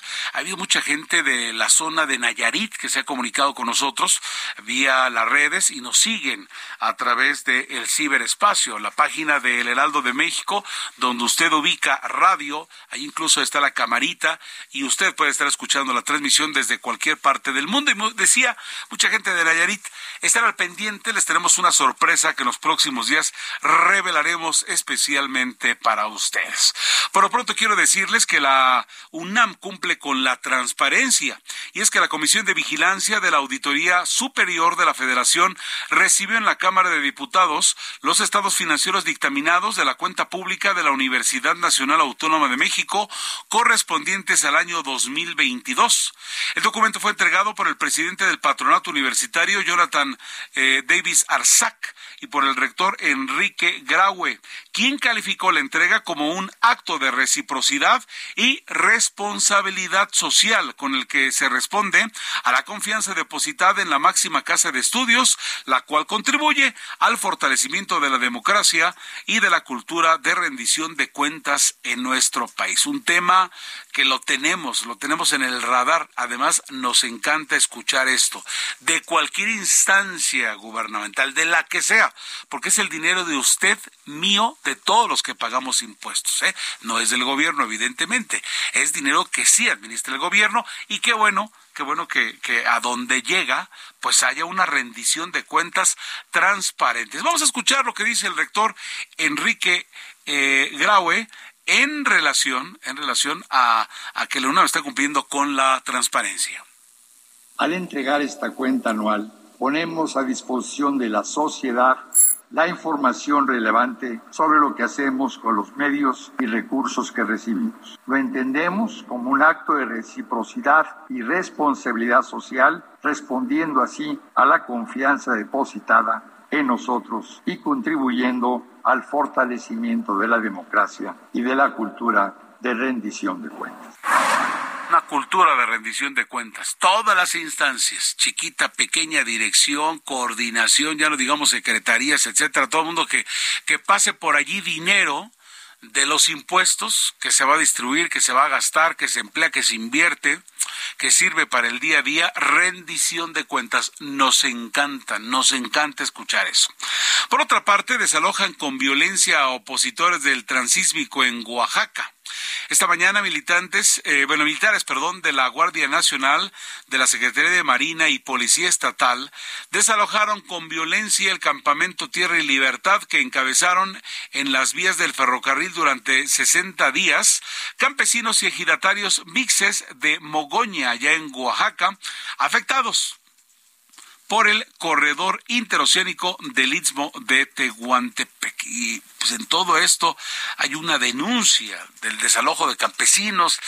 Que, qué tema tan delicado, ¿verdad? Delicadísimo para comentar, para exponerlo. Hay gente que dice no tienen derecho, como cuando lo de las carreteras, que me dicen ustedes de las vías allí en, que tienen secuestradas en Michoacán. Terrible, ¿no? Porque pues es muy fácil eh, oponerse por, por, por una causa inclusive muchas veces justa, ¿no? Pero el afectar a los demás de esta manera es interesante. Después la otra parte dice, no nos pueden tocar, es nuestro derecho el estar protestando. Pero vamos con la información con Karina García, corresponsal de Heraldo Media Group en Oaxaca. Así es, la Unión de Comunidades Indígenas de la zona norte del Istmo, a través de un comunicado, denunciaron que elementos de la Policía Estatal, la Guardia Nacional, la Secretaría de Marina atacaron a campesinas y campesinos mijes afectados por las obras del ferrocarril en el istmo de Tehuantepec. Seis de sus compañeros y compañeras se encuentran desaparecidos en el marco de dicha agresión. En estos momentos se realiza una asamblea para definir las acciones a realizar. Por su parte, los integrantes de la caravana del sur Resiste se encuentran bloqueando la carretera transísmica a la altura de Oteapan, Veracruz, para denunciar la agresión sufrida por parte de elementos federales y del estado de Oaxaca. Así, lo hicieron saber los integrantes de la Unión de Comunidades Indígenas de la zona norte del Istmo de Tehuantepec, quienes exigen justicia debido a este hecho. Es el reporte desde Oaxaca. Muchas gracias, eh, Karina García, con la información al momento. Damián Cepeda está en la línea telefónica, senador del PAN. Senador, ¿cómo está usted? Me da mucho gusto saludarle. Buenas tardes. Muy buenas tardes, qué gusto saludarte a ti y a todos los que nos escuchan. Pues, eh, senador, le molestamos. El, motivo de esta llamada es para preguntarle qué viene. Oiga, ¿va a haber una, un lugar alterno para sesionar? ¿Es lo que la gente se está preguntando? Pues mira, la verdad de las cosas es que es una vergüenza cómo ha estado abordando el tema Morena, el gobierno y aquí los legisladores haciéndole caso a las instrucciones del presidente de acabar con el INE y pues de negarle la transparencia a los mexicanos. Hace unos momentos, nada más para que quien esté escuchando sepa, eh, Morena decide salir huyendo del Senado, o sea, no están ya aquí en la sede del Senado de la República, donde aprobamos las leyes, y se van a una sede que no tuvieron ni siquiera el valor a decir dónde es. O sea, ni siquiera yo, que soy senador de la República, sé dónde va a, va a sesionar el Senado. Hazme el favor. Y fueron en una primera parada a Palacio Nacional a esconderse detrás del presidente López Obrador híjole, la verdad es que si eso no es autoritarismo, yo no sé qué es. Más allá del tema de fondo, me parece indigno para los mexicanos que la mayoría de Morena del Senado de la República quiera legislar a espaldas de los mexicanos y a espaldas del propio Senado. Oiga, senador, ¿y eso se puede? Legalmente sí, desgraciadamente van a subir un aviso de último momento, todo parece indicar que pues ahí están en Palacio Nacional. Imagínate nada más eh, el, tamaño de pleitesía, de subordinación, de, de, ¿cómo te digo?, de, de subordinación, así de ponerse bajo las instrucciones del presidente de la República, que estando en la crisis corren a ver qué les dice el presidente. de veras, eso es lo que yo no había visto. Ahora, de fondo, pues más allá del tema de esta vergüenza ajena que es cómo están actuando y cómo van a aprobar pues este paquete de leyes que le hacen bastante daño al país, de fondo es el tema de la transparencia. Para quien nos está escuchando, a ver, ¿por qué está tomado, por qué tomamos la tribuna los senadores de oposición? Pues porque Morena quiere negarle a los mexicanos el derecho a la transparencia que nos da la Constitución. O sea, el artículo sexto de la Constitución dice que los mexicanos tenemos derecho a acceso a información. Es un derecho constitucional, de hecho es un derecho humano. ¿Y qué es lo que han tratado de hacer? De evitar que se te pueda garantizar, porque quieren destruir al órgano que se encarga de cuidar ese derecho, que es el INAI. Senador, ¿y no es y no no no no se trata solo de un cambio de nombre? O sea, de plano no lo quieren, no quieren algo que, que, que, donde uno pueda consultar las cosas como hasta el momento ocurre. No, o sea, a ver cómo funciona hoy. Tú tienes el derecho, según la Constitución, de tener acceso a información. Pues claro, pues si el dinero que se gasta el gobierno es público o a poco es de ellos. Si fuera dinero personal de López Obrador, yo no le digo que por mí que haga de subir un papalote, pero con el dinero público que sale de los impuestos, tiene que rendir cuentas, pues si no se manda solo. Entonces, ¿qué pasa? ¿Por qué un gobierno habría de querer que no exista INAI, que no exista derecho a la transparencia? Pues para seguir con corruptelas, es la única explicación. Pues quieren seguir con temas como Segalmex y demás, en donde pues hubo corrupción por 15 mil millones de pesos, increíble, o sea, impensable, es mucho más grande que los escándalos de corrupción del sexenio pasado y mira que ya es mucho decir, pues, ¿no? bueno, ¿cómo nos hemos enterado los mexicanos de los grandes casos de corrupción? Gracias al INAI. Claro, ahí investigamos. Los periodistas, este senador, allí acudimos y salen las salen los números y los números no tienen sentimientos. Odebrecht, estafa maestra, Segalmex, dice ahorita el presidente es que es muy caro. ¿Sabes cuánto cuesta el INAI operar todo un año? Cuéntenos. Mil millones de pesos mil millones de pesos. Yo no dudo que se pueda ahorrar y gastar menos, pero ¿sabes cuánto fue el desvío de Segalmex? 15 mil millones de pesos. O sea, 15 años de operación del INAI en un solo caso.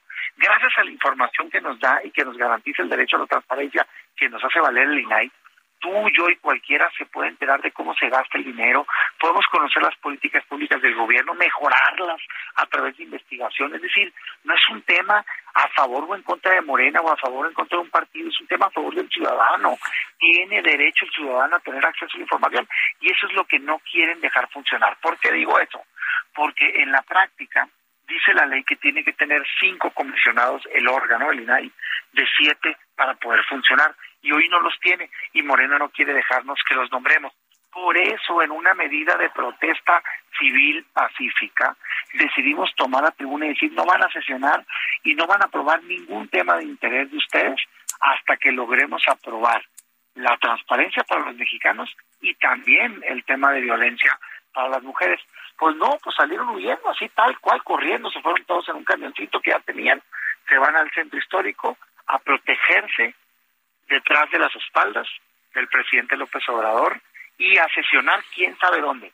Porque se lo repito, a esta altura, de este momento, yo soy senador de la República y, ni siquiera un servidor nos han, se han atrevido a decir dónde vamos a sesionar por miedo a que vayamos a protestar. Oiga, ¿y ellos pueden sesionar solos entonces y solamente informar a los que no están, digo, no están porque no les han avisado, o tienen que por ley informarle, senador?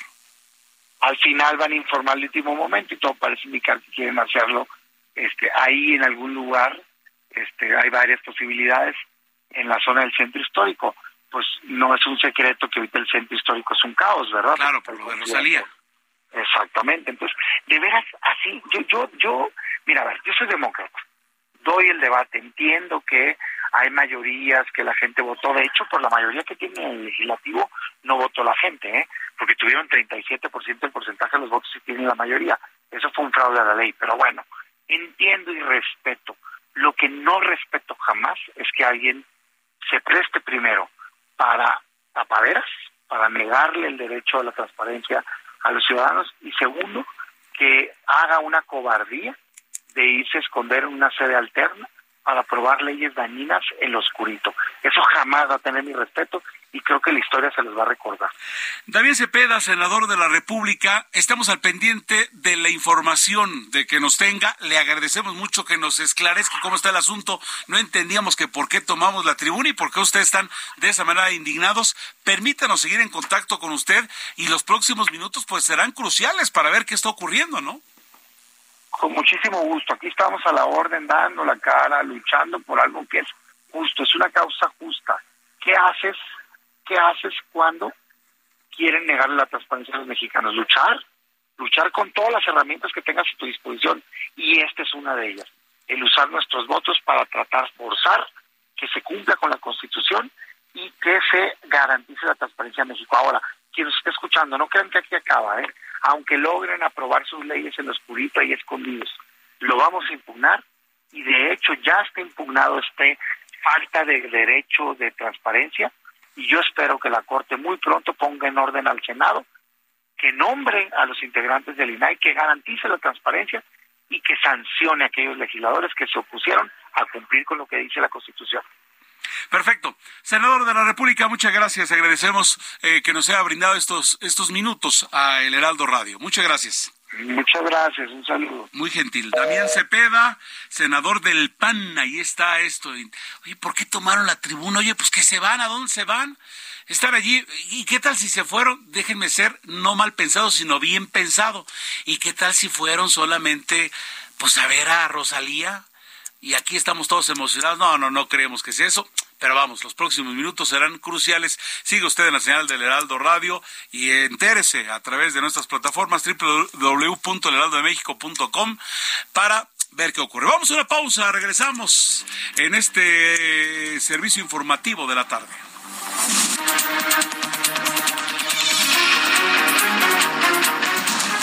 Escucha las noticias de la tarde con Jesús Martín Mendoza. Regresamos.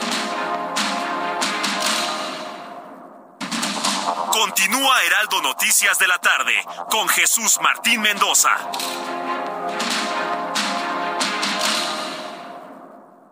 CAT promedio de 30.6% sin IVA, vigencia del 1 de abril al 2 de mayo. Que el esfuerzo sea tu única guía para seguir avanzando con RAM 4000, el camión que carga con más pasajeros al ser el único con doble cabina. RAM 4000, capaz de llevar una cuadrilla de trabajadores. Estrénalo con tasa desde 9.75%. RAM a todo con todo.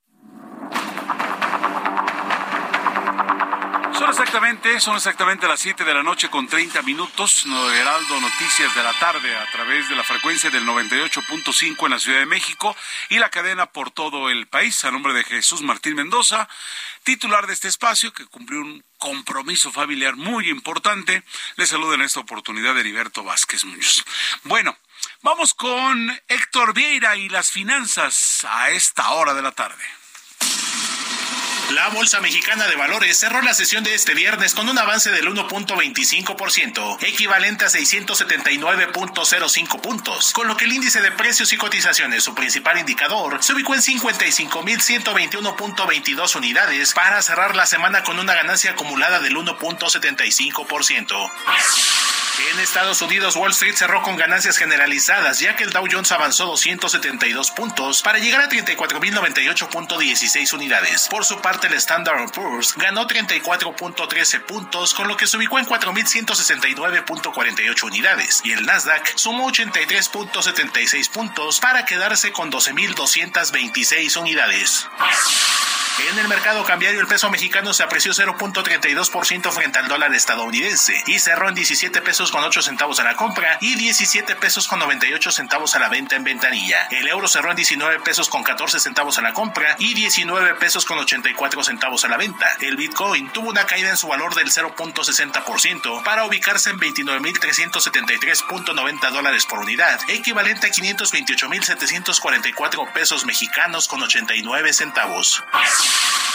La Asociación de Bancos de México informó que con motivo de la celebración del Día del Trabajo, las sucursales bancarias del país permanecerán cerradas este lunes 1 de mayo, aunque las ubicadas dentro de tiendas de autoservicio y centros comerciales se abrirán al público en sus horarios habituales.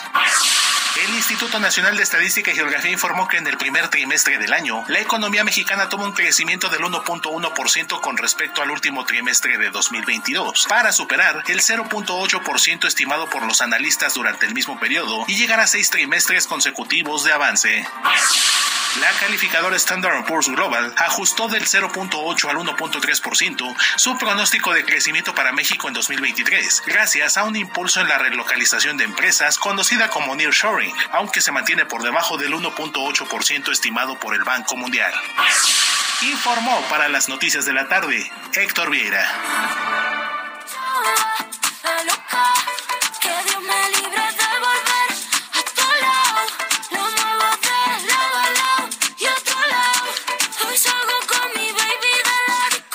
Bueno, pues faltan 27 minutos para las eh, 8 de la noche a través de las noticias de la tarde por el Heraldo Radio. Y en efecto, estamos escuchando a Rosalía. O sea, de repente ya, sea de nuestra época, nos gusta ese tipo de música, pues hay que enterarnos, ¿no? Me acabo de enterar, por cierto, del asunto de este muchacho que, este peso pluma y esas cosas y estoy asustado. Pero bueno, son las cosas que ocurren, ¿no? En el ciberespacio y en este mundo donde ocupa el primer lugar y pensaba, pensaba escuchar otra cosa, pero bueno, hay para todo. Y esta chica Rosalía es todo un boom. Para quienes no lo comprendamos, allí está. Va a llenar, por supuesto, eh, el Zócalo y uh, tiene miles de reproducciones. Es una artista muy solicitada, sobre todo por los más, los más jóvenes. Pero vamos a ver nuestra experta en eh, en los espectáculos. Vamos a ver en escena. Nayeli Ramírez tiene información para ustedes. Hola, ¿cómo estás? Eh, buenas tardes. Bueno, ya casi noches y como dijiste, faltan 26 minutos para que salga Rosalía según el horario que nos dieron en el gobierno de esta ciudad, porque a las 8 de la noche va a salir con todo este espectáculo, esta gira que ha que ha visitado Estados Unidos. Recientemente estuvo en el Festival Coachella y de ahí se viene se vino para acá para presentar toda esta gira que en donde recorrió Argentina, Chile, estuvo en el Olapalooza y va a cerrar este esta gira precisamente de América la va a cerrar aquí en el Zócalo. Seguramente va a llenar, ya había gente acampando desde ayer en la tarde, la verdad una locura, no sé, estas personas cómo le hacen para tener todo ese tiempo para acampar y ahorita están en primera fila que este esta artista bueno seguramente va a ser muy muy gratificante para ellos ver a su artista favorito y verlas tan cerca. Y Rosalía la verdad es que tiene un espectáculo muy bueno. Yo la semana pasada la vi en Coachella y no es espectacular ¿eh? tiene una voz increíble tiene un o sea tiene bailarines que le hacen todo un todo un espectáculo. Ella trae como un un show muy conceptual en el que juega con la cámara, en el que ves este su sus gestos y todo esto que, que también se utilizó como meme, su cara que hace, la ves en las pantallas a todo lo que da, entonces yo creo que va a dar ese tipo, ese espectáculo aquí en el Zócalo y pues ya estamos eh, pues esperando a que salga la Motomami en, el, en la Plaza de la Constitución. Coméntanos, Dayeli, ábranos el panorama. ¿Es Rosalía o la Rosalía? Es que es la Rosalía porque ella baila flamenco y ya sabes que en esta, esta seña, el flamenco ella eh, acostumbraba a cantar y bailar flamenco, entonces ella decía la Rosalía cuando bailaba y hacía esta seña, pero obviamente en sus discos está como Rosalía, pero pues la conocemos por los dos, ¿eh? O sea, o, la Motomami también. ¿Y, ¿Y por qué eso de Rosa, Rosamami? De Motomami, porque Motomami, perdón. su su último bueno su disco anterior era una ella sale en una moto. Es más en este espectáculo al principio sale con un casco muy muy muy muy padre lleno de luces y todo porque ella eh, acostumbra como poner como en referencia a la moto y en despechada hace referencia también a que sale a pasear en una moto entonces ya todo el mundo ya le puso la motomami. Motomami, entonces es biker también esta chica. Qué interesante. Oye, ahora, no es el único show que vamos a tener en nuestro país, porque tenemos la presencia de otros artistas este, muy, pero muy interesantes. Sí, fíjate que también ahorita eh, ya también faltan minutos para que salga al escenario de el Domo de Cobre, como se le conoce al Palacio de los Deportes Rob Stewart, que la verdad, bueno, ya es, un, es, un, es uno de estos veteranos del rock, eh, pero que pues la verdad todavía tiene bastantes fans y pues estamos esperándolo también aquí en el Palacio de los Deportes. Es un, ya un clásico, yo creo que, que a todos nos gusta. Tenemos cuando menos unas tres canciones. Obviamente, digo, él ya es otra generación, sus fans van, van a ser otra generación, pero pues la verdad, hay, eso, es, eso es lo bueno de vivir como en una ciudad como la Ciudad de México, ¿no? Que como que te puedes ir a ver a Rosalía, que tiene cinco años que, que salió al mercado, o seis años más o menos que se hizo un éxito, o como puedes ver a Rod Stewart, que está cumpliendo casi 40 años de carrera. Entonces, creo que esta variedad es muy buena para todos, es muy buena para que para los que nos gustan y la música y los conciertos en vivo.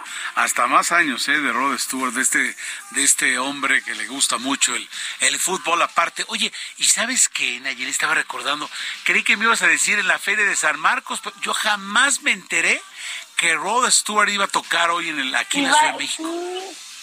Ah, no. pasó? No, para nada. Ajá. Estuvo en la Feria de San Marcos también que aparte dicen que estuvo muy bueno porque él interactuó mucho. Bueno, siempre interactúa mucho. Es un, es, un artista, la verdad es de esos artistas completos. No sé si te ha tocado ver que regala hasta balones. Claro. porque él es dueño de un equipo de fútbol. Claro, claro. Entonces, sí, pero ya estuvo en la feria de San Marcos en Aguascalientes, 30 mil personas estuvieron ahí viéndolo. O sea que sus fans los tienen.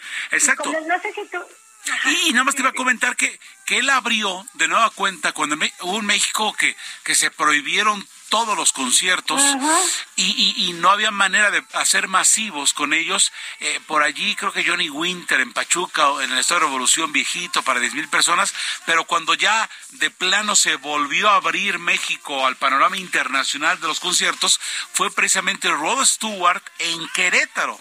Y allí otra vez. Eso, el 89, dice, dice el buen Ángel. Ajá, te escucho. Eso te iba a comentar porque me acuerdo perfectamente que mi primo, un primo que tengo un poquito más grande, que, que, que se fue, se lanzó, o sea, los chavos se lanzaron a, a, verlo porque era de los primeros, exacto, que, que abrían este panorama de conciertos internacionales en nuestro país y fue todo un fenómeno el ver a Rod Stewart allá, ¿eh? O sea, y aparte ni siquiera vino a la Ciudad de México, se fue un estado en donde eh, dicen que por un momento se salió un poco control, pero ver a Rod Stewart y abrir esta puerta a los a los eventos internacionales pues fue muy bueno. Ahorita por eso podemos gozar de tener tanta apertura y de tener tanta variedad no solamente en la Ciudad de México, porque ya se descentralizó en, Guadalajara, en Monterrey, ahora en la Feria de San Marcos también tuvimos a muchos artistas internacionales, entonces es bueno, ¿no? Es, es, es, un clásico para México ver a Rod Stewart. Claro, qué maravilla. Yo me lamento, jamás me enteré, ¿eh? jamás me enteré de el señor Rod Stewart, este, que es un agasajo, oh, vamos, siempre será un agasajo. ¿Qué más tenemos, Nayeli, en este, en este fin de semana? Pues precisamente también ya otra clásica que, que va a regresar a México, Madonna, ya anunció su tercera fecha. Sabíamos que no iba a ser la única. Ya, vamos con la tercera. La próxima semana empieza la preventa para que se pongan listos. Y pues vamos a, verla en esta gira que está haciendo en lugares cerrados. Por eso se va a presentar en el Palacio de los Deportes. Obviamente es hasta el 2024. Es en enero y, y eh, es en enero y lo vamos a ver, eh, la vamos a ver a la reina del pop. Eh, el 2024 yo creo que ya va a abrir los conciertos internacionales del próximo año. Entonces pónganse listos porque ya la próxima semana es la preventa. Oye, pues hay que ponerse listo. También ayer a las 12 de la noche este me, me dijo mi esposa, ya tengo los boletos. ¿Para quién? Dije, este Rolling Stones o algo. No, que ¿sabes quién también? Desde ayer eh, a, las cero horas se abrió por allí el numerito. Timbiriche, los timbiriches con lo del onda, el, vaselina, pues, el, pero los timbirichos, los grandototes, los ya cincuentones. Los originales. Exactamente, o sea, cuando eres una cosa es otra, etcétera, de verdad, es una ciudad muy, pero muy completa en esto. Nayeli, ¿qué otra sorpresita nos tienes? Con esto tenemos como para platicar mucho tiempo, ¿eh?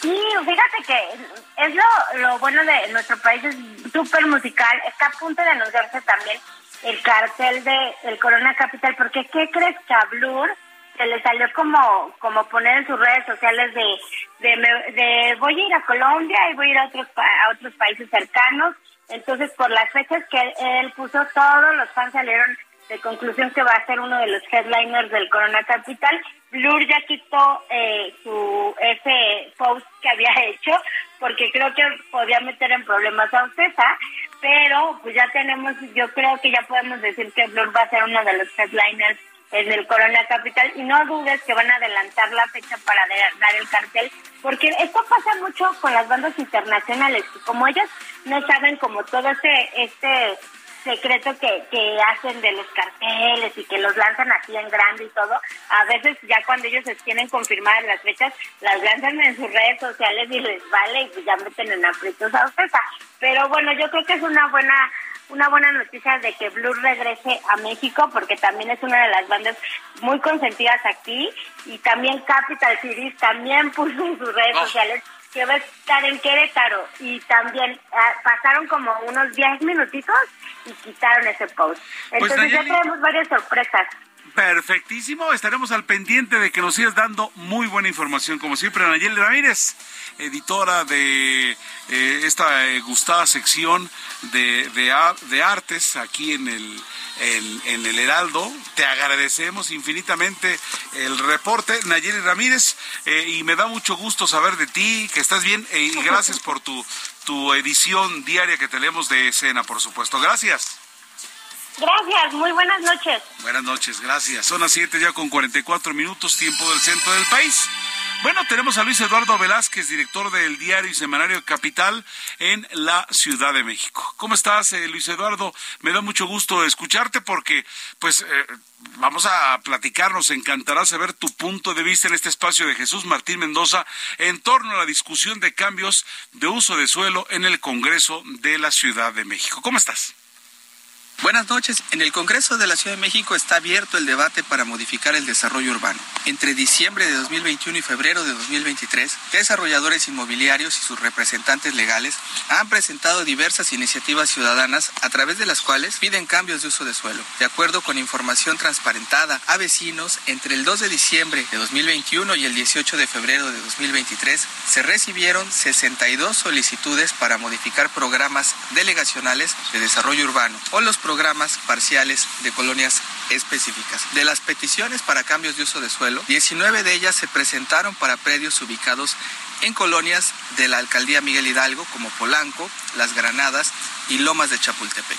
Otras 10 corresponden a la alcaldía Cuauhtémoc para colonias como La Juárez, La Roma y La Hipódromo. Del listado que el Congreso de la ciudad entregó a los vecinos de Polanco, destaca que en cuatro casos la Comisión de Desarrollo e Infraestructura Urbana ya tiene planeado desechar cuatro iniciativas. Ya están los dictámenes que se llevarán al Pleno durante el mes de mayo para desechar cambios de uso de suelo en el pueblo de San Francisco Tlaltenco, Alcaldía Tláhuac, así como tres en bosques de las lomas de la alcaldía Miguel Hidalgo. Por supuesto que es muy importante que el Congreso de la Ciudad de México transparente la información, no se frene el desarrollo de la capital del país, pero sea en un consenso con los vecinos para mejorar su entorno y que no haya abusos por parte también del desarrollo inmobiliario.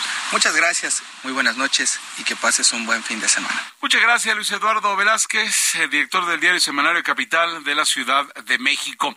Vamos ahora con Adriana Fernández, usted la, la conoce, la ha escuchado, crítica de cine, coordinadora de la, de la maestría de, en Desarrollo y Gestión de la Industria del Entretenimiento de la Universidad Anáhuac. Por favor, Adriana, te escuchamos con las recomendaciones en torno al séptimo arte. Buenas tardes. ¿Qué tal? Buenas tardes, Heriberto. Pues sí, ya listos para este fin de semana y vamos a tener una opción para ver en casa y otra para ver en cine, así que vamos primero con la, opción para ver en cine. Y es una película iraní, o más bien danesa, pero dirigida por un eh, director iraní que se llama Ali Abasi, y se llama Araña Sagrada.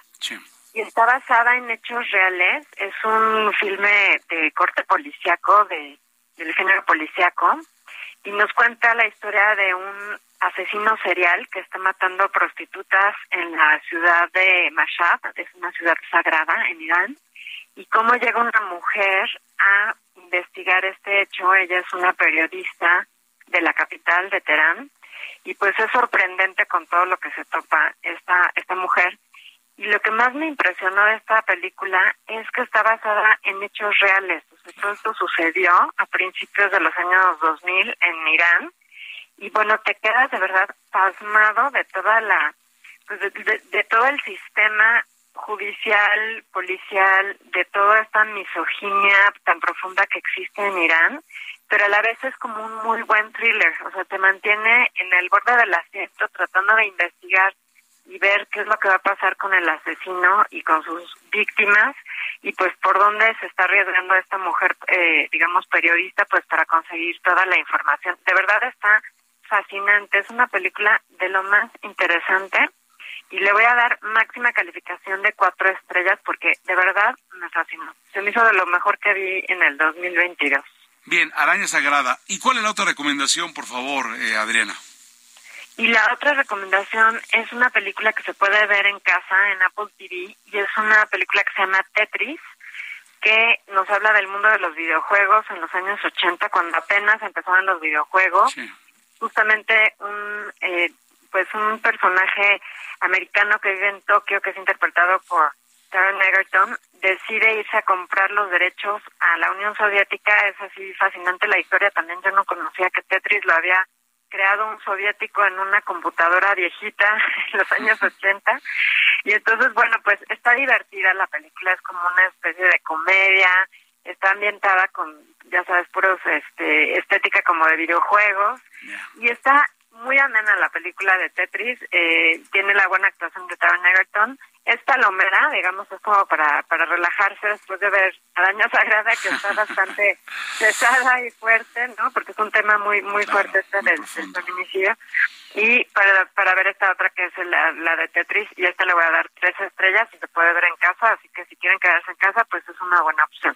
Anotado, Tetris Casa, Araña Sagrada, de, esta, de este drama iraní. Adriana Fernández, como siempre, muchas gracias y, y muy gentil por estas grandes recomendaciones. No, muchas gracias, Heriberto, y les dejo mi cuenta de Twitter, pues si me quieren escribir o hacer preguntas. Es arroba Adriana99, arroba Adriana99. Aquí me pueden escribir con mucho gusto. Muy gentil, muchas gracias, Adriana Fernández, crítica de cine. Muy gentil por tu reporte, como siempre recomendaciones. Y vámonos ahora a las siete con cincuenta minutos con el señor Roberto San Germán, que tiene para explicarnos cómo viene el fin de semana deportivo. Querido San Germán, ya sabemos que perdió Barcelona y Real Madrid, pero ¿qué más hay por allí, por favor? ¿Qué tal, mi querido Heriberto? Buenas noches, buenas noches a la gente que nos sintoniza. Pues se viene el Gran Premio de Azerbaiyán, en donde vemos a Checo Pérez, es el pues la carrera donde más podios ha tenido cuatro en la historia para Checo. Se viene, va a arrancar en tercer puesto, recordando que cambió el formato. Hoy en, la mañana, ¿no? Hoy en la mañana, exactamente. Él quedó en tercero, segundo Verstappen y primero Leclerc de Ferrari. Por algunas modificaciones que hizo Verstappen, se arriesgó.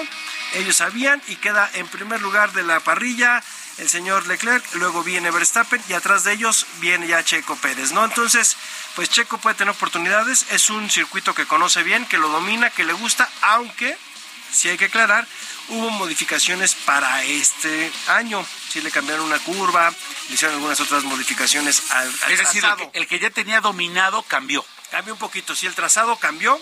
Este, y mañana es el sprint, este nuevo formato que se ha estado viniendo, que hace muchos años se metió a la Fórmula 1, se dejó de practicar y ahora regresaron, ¿no? Y la verdad es que hay muchos pilotos que no les gustan, sobre todo el compañero de Checo, Max Verstappen, no está de acuerdo.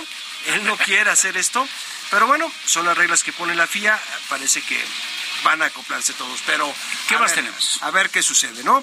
También tenemos el fútbol, en la liguilla del fútbol mexicano, esperando, no, ya va a empezar, ya está en la última jornada. El único equipo calificado hasta el momento de forma directa a la liguilla es el equipo de Monterrey. De ahí nos quedan cinco equipos que pueden calificar de forma directa. América, Chivas, León, Toluca y Pachuca. Bien. ¿Ok? Estos cinco pueden entrar de forma directa para quedar entre los primeros cuatro. Y luego viene ya, no sé qué le va a hacer Cruz Azul, viene la Liga de la Mediocridad. Claro. Que son los de abajo, que van a estar en el famoso repechaje. O sea, ¿siguen entrando 12? Siguen entrando 12, pero queremos llegar al famoso quinto partido, queremos hacer todavía los cambios del fútbol, ¿no? Mexicano, los únicos tres equipos que están hasta el momento ya que no tienen oportunidad de llegar a la liguilla, Mazatlán, Necaxa y el equipo de Querétaro, a pesar de estar en el décimo lugar por la cuestión del cociente y hay que pagar.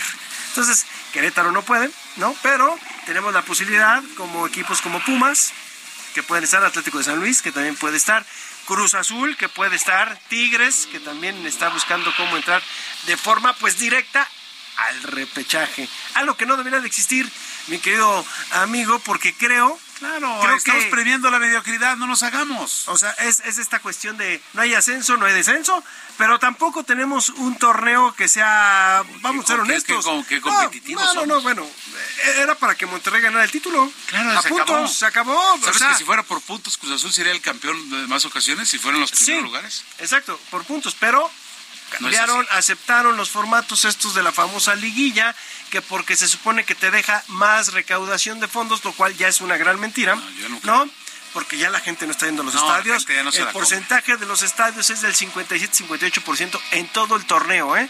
O sea, para que nos demos idea, es poquitito. No, y luego la televisión quieres que, que, quieren que te inscribas en Super ah, No, bueno, la gente no, no, les hace caso y los manda lejos. No, no, no. Además hay que recordar que con, con esas nuevas plataformas de streaming, pues tienes que pagar.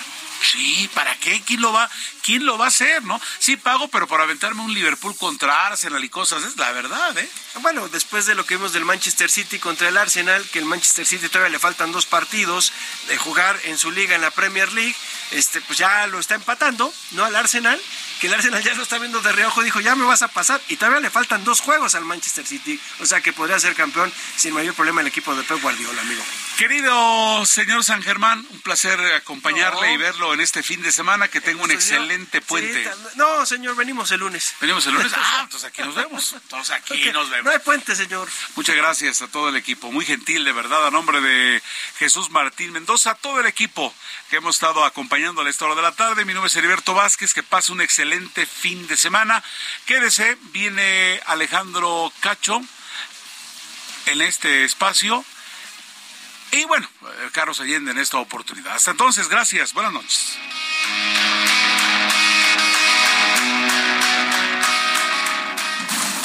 Esto fue Heraldo Noticias de la tarde con Jesús Martín Mendoza.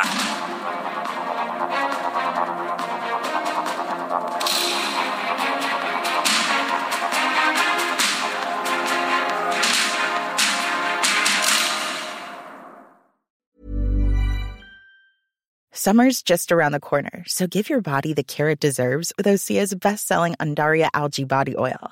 Created by infusing Undaria seaweed in barrels of botanical oils, it leaves skin silky soft and glowing. Plus, it's clinically proven to improve elasticity and deeply moisturize without feeling greasy. It's safe, clean, vegan skincare. Get 10% off your first order at OseaMalibu.com with code GLOW, plus free shipping on orders over $60.